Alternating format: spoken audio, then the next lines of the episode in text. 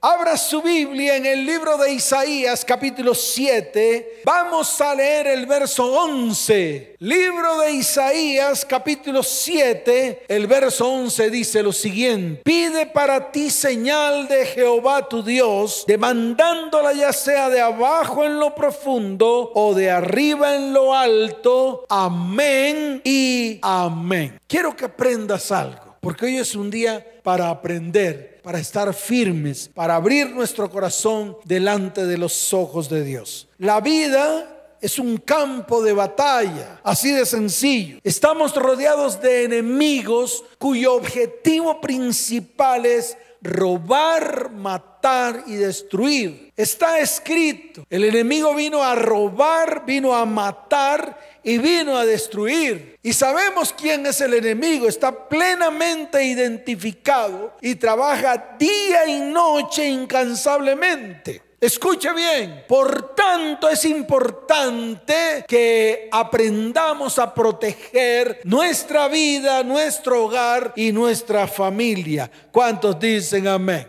Ahora, tenemos ciertas armas, tenemos ciertas herramientas que Dios nos entregó. Sabemos que Cristo en la cruz del Calvario exhibió públicamente a todo principado y a toda potestad de las tinieblas. Está escrito en el libro de Colosenses, capítulo primero, desde el verso 13 en adelante. Dice la palabra del Señor, el cual nos ha librado de la potestad de las tinieblas y trasladado al reino de su amado Hijo, en quien tenemos redención por su sangre, el perdón de pecados. Y dice la palabra en el verso 15, Él es la imagen del Dios invisible, el primogénito de toda creación. ¿Cuántos dicen amén? Pero aún tenemos que enfrentar batallas. Claro, tú y yo tenemos que enfrentar batallas. Todavía tenemos que lidiar con nuestros propios pensamientos. Tenemos que lidiar con argumentos que se levantan contra el conocimiento de Dios.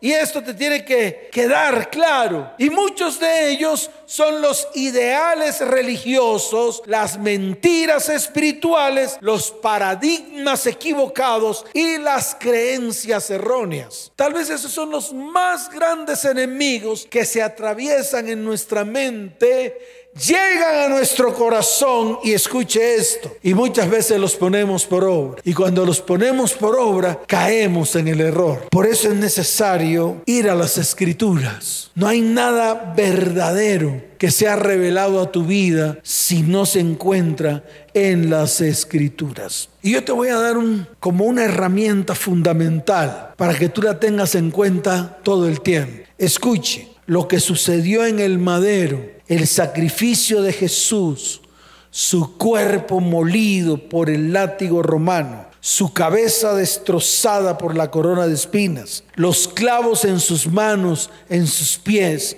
su herida en el costado. Escuche esto, es el arma más poderosa que Dios ha entregado a su pueblo. Y nosotros como pueblo tenemos que usarla para que cada uno se identifique con ese sacrificio y muera en ella. Y esto te tiene que quedar claro.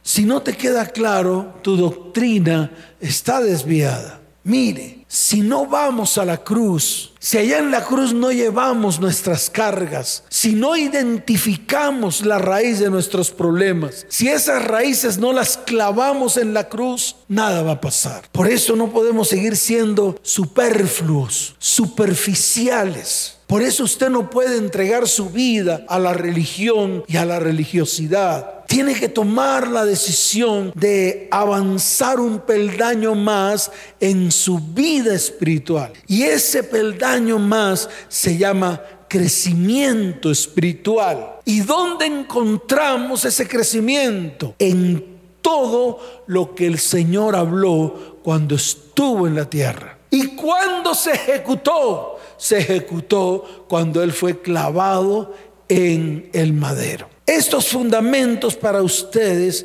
tienen que ser, o para la iglesia, tienen que ser básicos.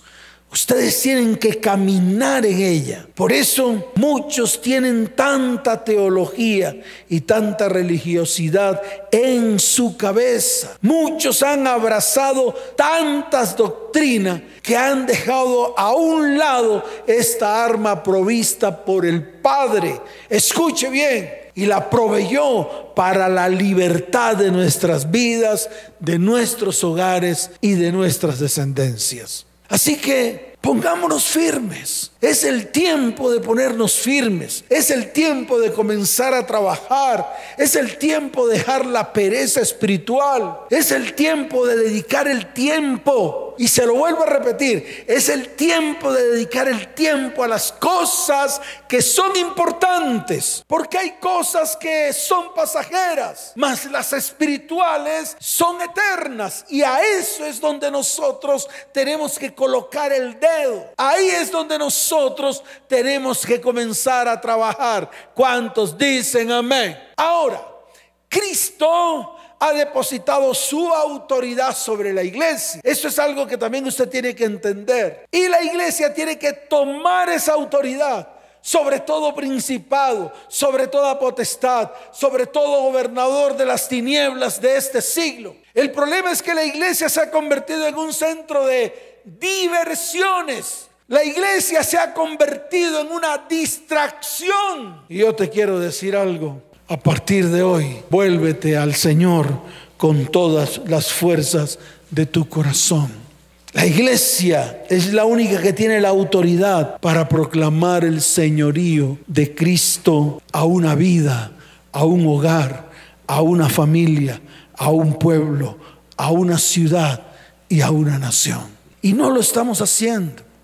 Hemos dejado pasar por alto tantas cosas que el Señor nos ha mandado hacer. Hemos dejado pasar por alto tantas tareas que el Señor nos ha mandado hacer y que nosotros sencillamente la hemos pasado por la faja. La guerra no es física. Para nosotros los cristianos, la guerra es espiritual. Y se lo voy a volver a repetir. La guerra no la tiene que hacer usted con sus manos y con sus pies, ni tampoco con armas de material.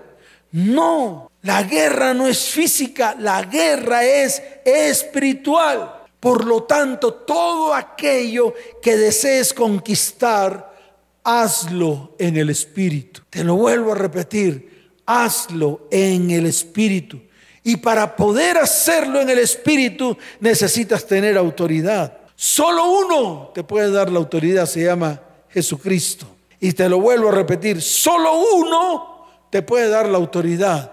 Aquel que venció en el madero la maldad, la iniquidad, la maldición, el pecado. Hoy te invito, escuche bien, a que te despojes de todo aquello que te quita la autoridad.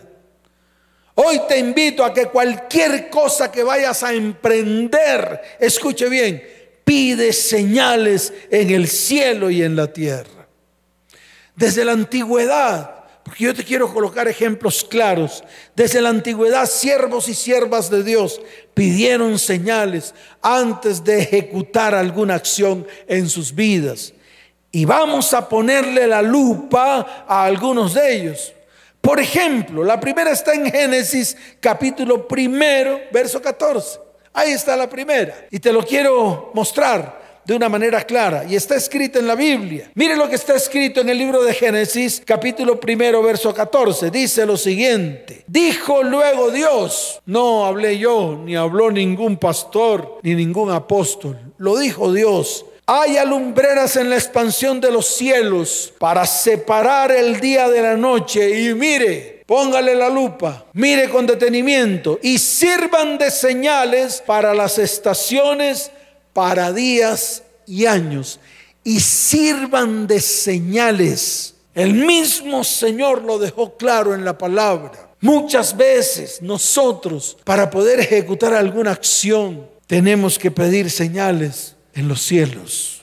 Yo he pedido señales en los cielos y más en este tiempo. Pido señales y el Señor me las da, el Señor me las muestra, el Señor abre el cielo y me muestra sus señales. Y a través de esas señales yo avanzo en mi vida espiritual. No le pido señales para tentarlo, porque yo creo plenamente en las promesas que Él me ha dado. Yo creo plenamente en todo lo que Él me ha dicho que va a cumplir en mi vida.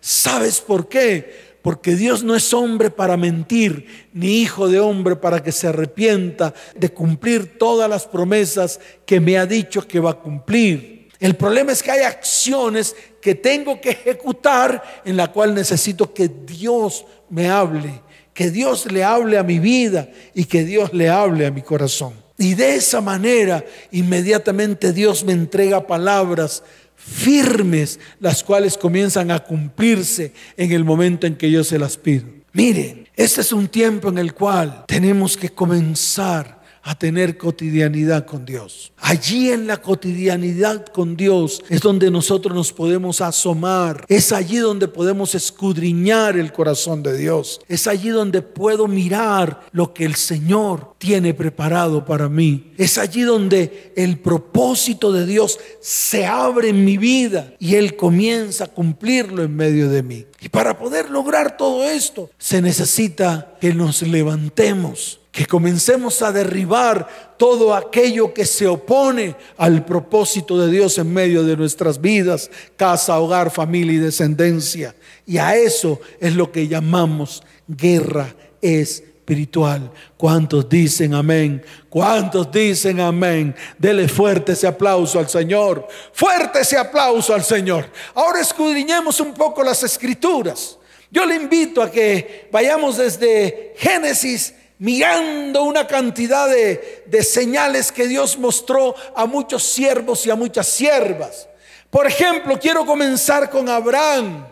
Sí, con Abraham. Usted sabe, y está escrito en la palabra, en el libro de Génesis, que Dios llamó a Abraham de un lugar donde precisamente había muchos dioses. Era imposible para Abraham creer en un solo Dios, debido a que él de por sí creía en muchos dioses. Pero escuche bien, él aceptó el llamado, él escuchó la voz de Dios.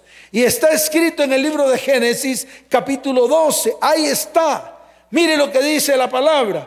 Pero Jehová había dicho a Abraham, vete de tu tierra y de tu parentela y de la casa de tu padre a la tierra que te mostraré. Y haré de ti una nación grande y te bendeciré. Y engrandeceré tu nombre y serás bendición. Bendeciré a los que te bendijeren y a los que te maldijeren maldeciré. Y serán benditas en ti todas las familias de la tierra. Pero había un problema. Abraham sale de Ur de los Caldeos con esta promesa. Escuchó la voz de Dios, la voz del único Dios no de todos los dioses de Babilonia, del único Dios creador de los cielos y de la tierra. Y dice la palabra que él salió de ese lugar, él obedeció a Dios, pero tenía un pero. Dios le había prometido una descendencia, Dios le había prometido las naciones de la tierra. Ahí está escrito, dice, y haré de ti una nación grande el problema es que su esposa Sarai, que en ese tiempo se llamaba Sarai, luego Dios le cambia el nombre por Sara y Abraham le cambia el nombre por Abraham, padre de naciones. Sarai era estéril. Era imposible que de él saliera, o sea, de esa, de esa unión entre Abraham y Sarai, saliera una nación, saliera una descendencia. Era imposible. Sin embargo, Dios le cumplió a Abraham.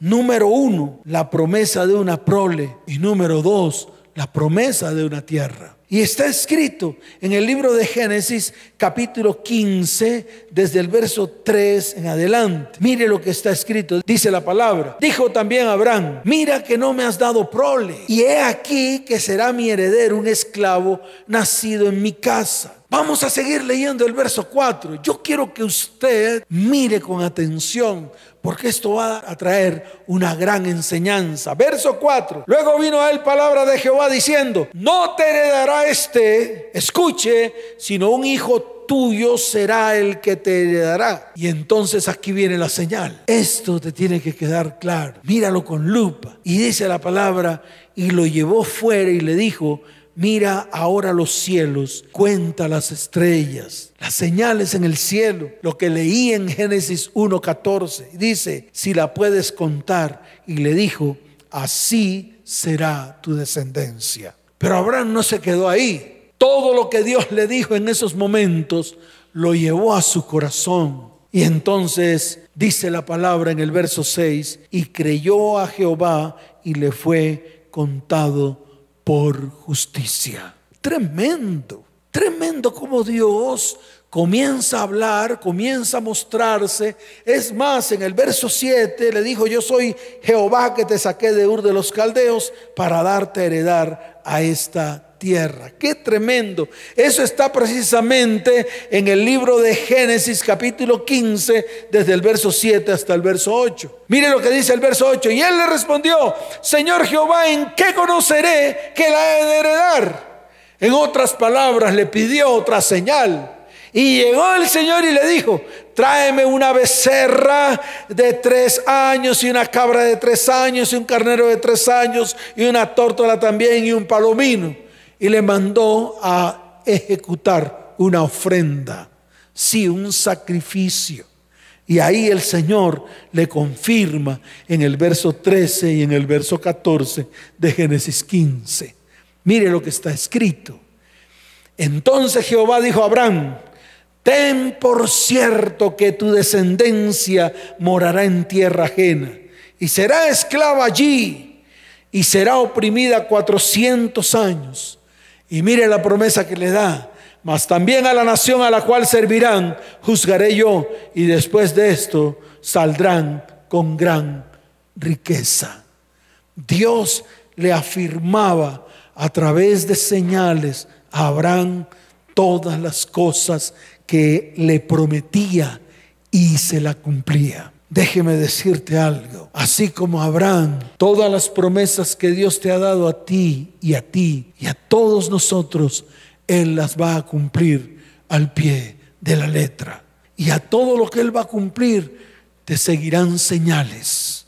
Señales de Dios en el tiempo del cumplimiento de las promesas. ¿Cuántos dicen amén? ¿Cuántos dicen amén? Moisés el libertador del pueblo de Israel de Egipto. Comienzo con Éxodo capítulo 3, desde el verso 11 hasta el verso 12. Abra su Biblia ya. En el libro de Éxodo capítulo 3, desde el verso 11 hasta el verso 12. Mire lo que dice la bendita palabra del Señor. Entonces Moisés respondió a Dios. Escuche, cuando Dios lo llama, Moisés es reacio al llamado. Moisés dice, no puedo. Moisés simplemente dice, yo no tengo palabras, no tengo boca, no tengo labia. Sin embargo, en el verso 11, Él le vuelve a decir, Moisés le dice a Dios, ¿quién soy yo para que vaya Faraón y saque a Egipto de los hijos de Israel? En otras palabras, Moisés pensó que Dios se había equivocado. Y yo le digo algo, Dios no se equivoca. Y él respondió, ve porque yo estaré contigo. Y mire lo que está escrito aquí. Y esto te será por señal de que yo te he enviado. Cuando hayas sacado de Egipto al pueblo, serviréis a Dios en este monte. Y así sucedió. Cuando Moisés saca al pueblo de Israel de tierra de Egipto, pasan por en medio de ese monte donde un día Dios se le apareció. Para Moisés, ese monte era un monte que él podía reconocer. Era el monte donde Dios se le mostró. Y fue el monte en el cual llevó al pueblo de Israel para que Dios se le revelara a todo el pueblo. ¿Cuántos dicen amén? ¿Cuántos dicen amén? Y mire lo que dice el verso 14 del capítulo 3 de Éxodo. Y respondió Dios a Moisés, yo soy el que soy. Y dijo, así dirás a los hijos de Israel, yo soy, me envió a vosotros. ¿Cuántos dicen amén? Escuche, yo soy, me envió a vosotros porque es el tiempo de libertad, es el tiempo de sanidad, es el tiempo de milagros y este es el tiempo del cumplimiento de las promesas de Dios en medio de nuestra vida, casa, hogar, familia y descendencia. ¿Cuántos dicen amén? Dele fuerte ese aplauso al Señor, fuerte ese aplauso al Señor. En Josué también vemos señales en la conquista de la tierra prometida. Recuerde que Dios nunca quebranta una promesa. 40 años antes de este acontecimiento, Dios se lo había dicho a los hijos de Israel. Está en el libro de Éxodo capítulo 6, desde el verso 7 hasta el verso 8. Mire lo que dice la palabra. Y os tomaré por mi pueblo y seré vuestro Dios. Y vosotros sabéis, sabréis que yo soy Jehová, vuestro Dios que os sacó de debajo de las tareas pesadas de Egipto. Verso 8. Y os meteré en la tierra para, por la cual alcé mi mano jurando que se la daría a Abraham, a Isaac y a Jacob. Y yo os la daré por heredad. Yo, Jehová. ¡Wow! Esta es la palabra que Dios le dio al pueblo 40 años antes. 40 años después, cuando llegaron a la tierra prometida, cuando Josué tomó el mando, cuando comenzaron las grandes batallas para que Josué a través de su ejército sacara a todos los habitantes de esa tierra, Dios cumplió cada palabra que declaró. Y está escrito, se cumplió en Josué capítulo 24, verso 17. Mírele y verá. Ahí está escrita.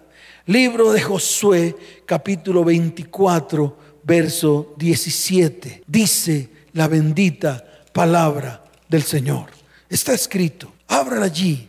Yo quiero mostrársela y quiero que usted la lea con detenimiento. Dice la palabra, porque Jehová vuestro Dios es el que nos sacó a nosotros y a nuestros padres de la tierra de Egipto, de la casa de servidumbre, el que ha hecho estas grandes señales y nos ha guardado por todo el camino por donde hemos andado y en todos los pueblos por entre los cuales pasamos. Y en el verso 18 dice, Jehová arrojó de delante de nosotros a todos los pueblos y al amorreo que habitaba en la tierra.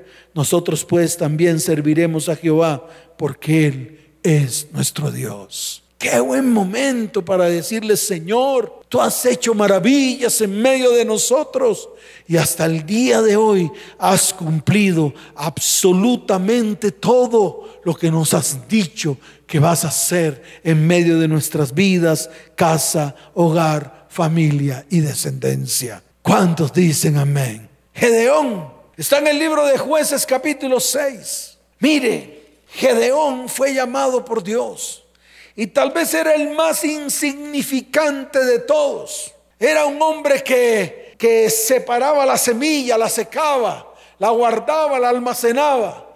En ese tiempo tenía que estar en medio de cuevas porque los enemigos se habían levantado contra el pueblo de Israel para arruinarlos.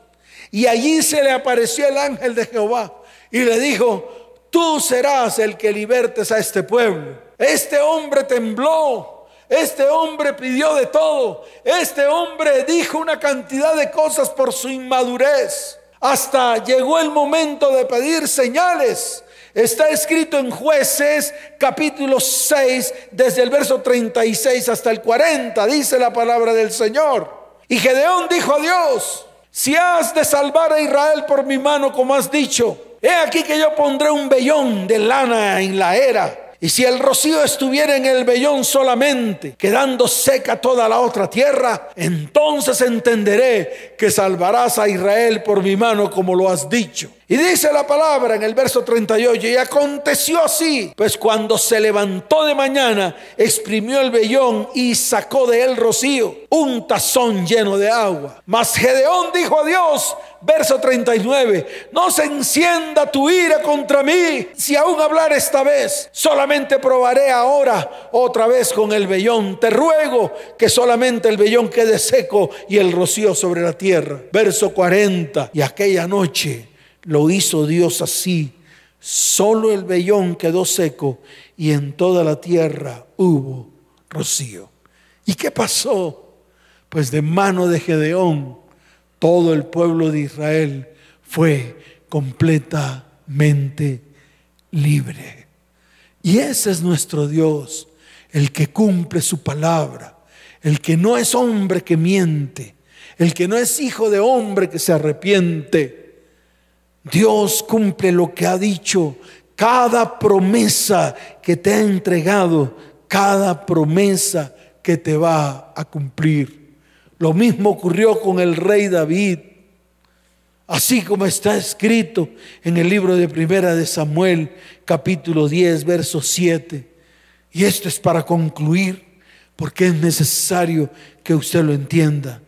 En el libro de Samuel, Primera de Samuel, capítulo 10, verso 7, mire lo que está escrito en la palabra.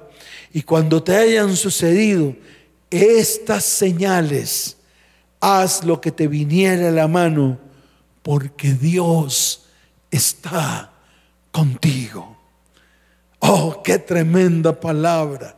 Y se lo vuelvo a repetir. Y cuando te hayan sucedido estas señales, haz lo que te viniera a la mano, porque Dios está contigo. Y este es el tiempo en el cual Dios se va a mostrar a su pueblo. Sí, a ti y a mí. Prepárate porque Dios va a mostrar el tiempo del cumplimiento de sus promesas, el tiempo del cumplimiento de su palabra sobre cada vida, sobre cada hogar, sobre cada familia y sobre cada descendiente. A mí me ha entregado muchas promesas, las cuales voy a comenzar a ejecutar una por una, porque este es el tiempo de ese cumplimiento. ¿Cuántos dicen amén? ¿Cuántos dicen amén? Dele fuerte ese aplauso al Señor, fuerte ese aplauso al Señor. Y encuentro en Marcos capítulo 16 verso 17,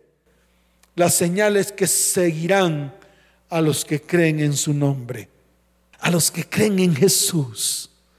Si estas señales te van a seguir, el problema es para que estas señales te sigan, tú tienes que ponerte firme. Y hoy es el día.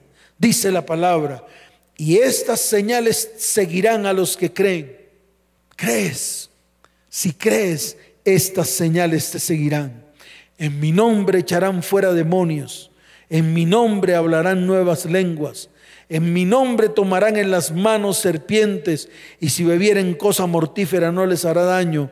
Sobre los enfermos pondrán sus manos y sanarán. Así que prepárate, prepárate porque hoy es el día. Prepárate. Tienes que abrir tus ojos, Tienes que abrir tus oídos espirituales para que entiendas que estamos en medio de una batalla espiritual. Y necesitas entender que las armas de tu milicia no son carnales, sino poderosas en Dios para destrucción de, fortalezas, así como está escrito en el libro de Segunda de Corintios, capítulo 10, desde el verso 4 hasta el verso 6. Dice la palabra del Señor en el libro de Segunda de Corintios capítulo 10 desde el verso 4 en adelante. Dice, porque las armas de nuestra milicia no son carnales, sino poderosas en Dios para la destrucción de fortalezas, derribando argumentos y toda altivez que se levanta contra el conocimiento de Dios y llevando cautivo todo pensamiento a la obediencia a Cristo. ¿Cuántos dicen amén? ¿Cuántos lo creen? Dele fuerte ese aplauso al Señor. Fuerte ese aplauso al Rey de Reyes y Señor de Señores. Pero mire lo que dice el verso 6. Y estando prontos para castigar toda desobediencia. Cuando vuestra obediencia sea perfecta. Entonces comencemos en obediencia. Comencemos a caminar en obediencia. Y hoy es el día. Colócate en pie porque son los tiempos. Los tiempos que Dios ha preparado para bendecir tu vida, tu casa, tu hogar, tu familia y tu descendencia. ¿Cuántos dicen amén?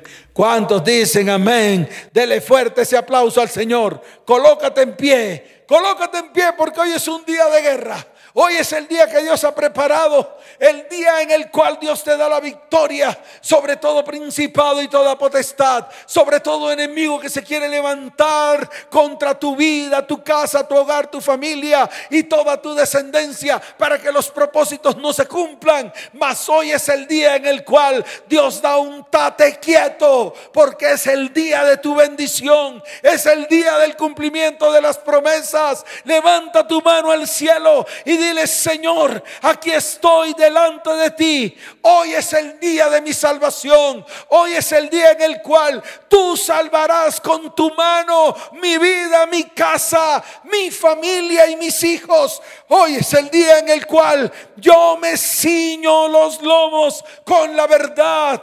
Hoy, dígalo fuerte, diga, hoy desecho toda mentira. Diga, Señor, hoy desecho toda mentira.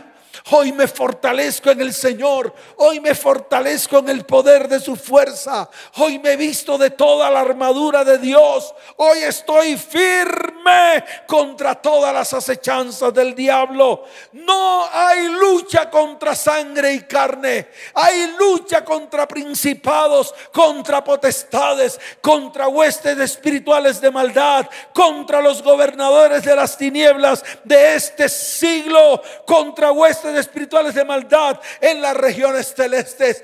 Por lo tanto, hoy tomo toda la armadura de Dios y resisto al enemigo, resisto al día malo, porque cuando todo esto acabe, estoy firme delante de la presencia del Señor. Hoy ciño mis lomos con la verdad y desecho toda mentira. Hoy me visto con la coraza de justicia y arranco toda injusticia que he introducido en mi vida, en mi casa en mi hogar y en mi familia. Hoy me coloco los, los, el calzado del apresto del Evangelio para caminar en los estatutos, en los principios y en los fundamentos que Dios me entrega en su bendita palabra. Hoy tomo el escudo de la fe y en estos momentos apago todos los dardos de fuego del maligno. Hoy coloco sobre mi cabeza el yelmo de la salvación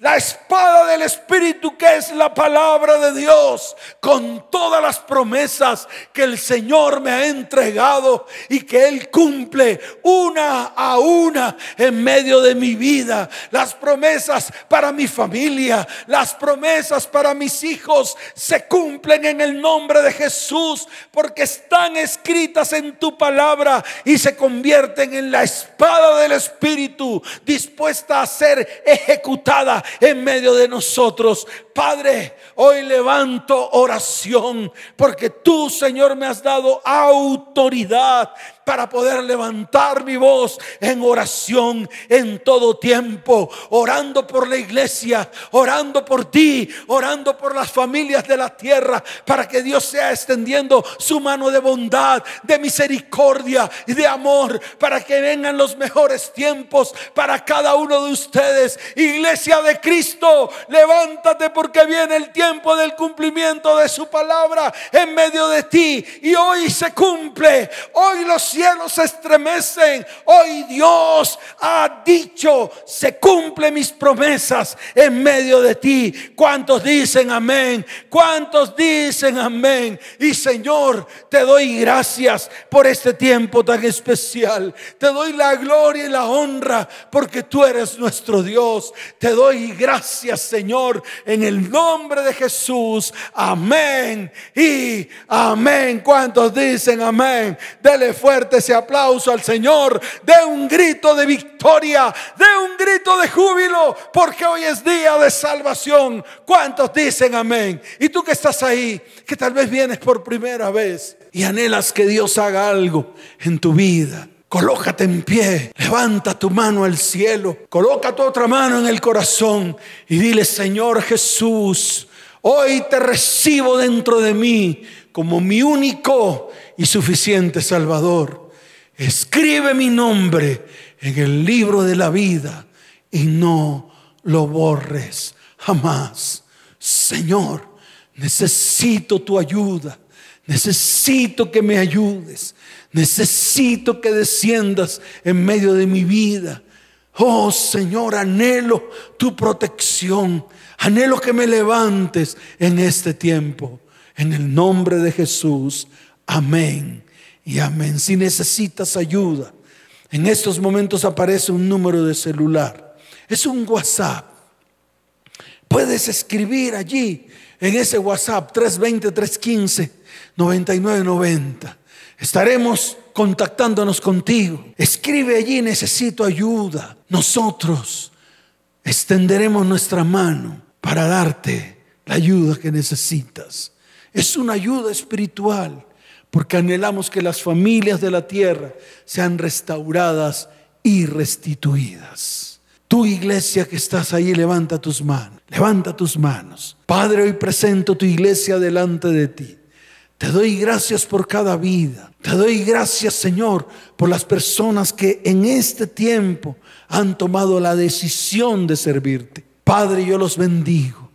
Los bendigo con la bendición que viene de lo alto los bendigo con abundancia de paz.